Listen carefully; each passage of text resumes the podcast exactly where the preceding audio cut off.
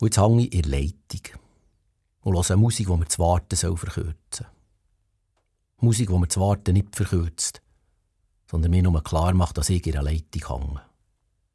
Weil so eine Musik würde ich nicht freiwillig hören.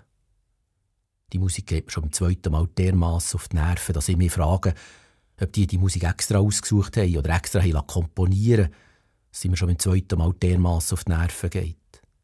Dass ich keinen anderen Wunsch mehr habe, als möglichst schnell aus dieser Leitung rauszugehen.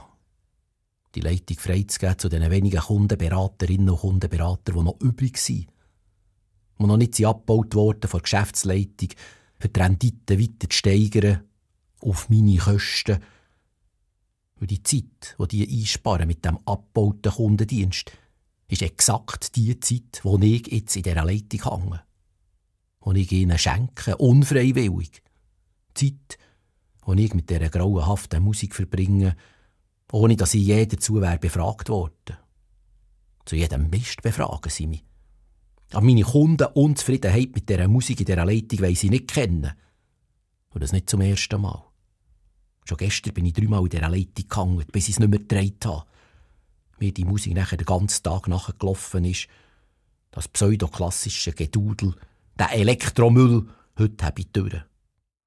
Heute zeige ich denen, wer den länger Atem hat.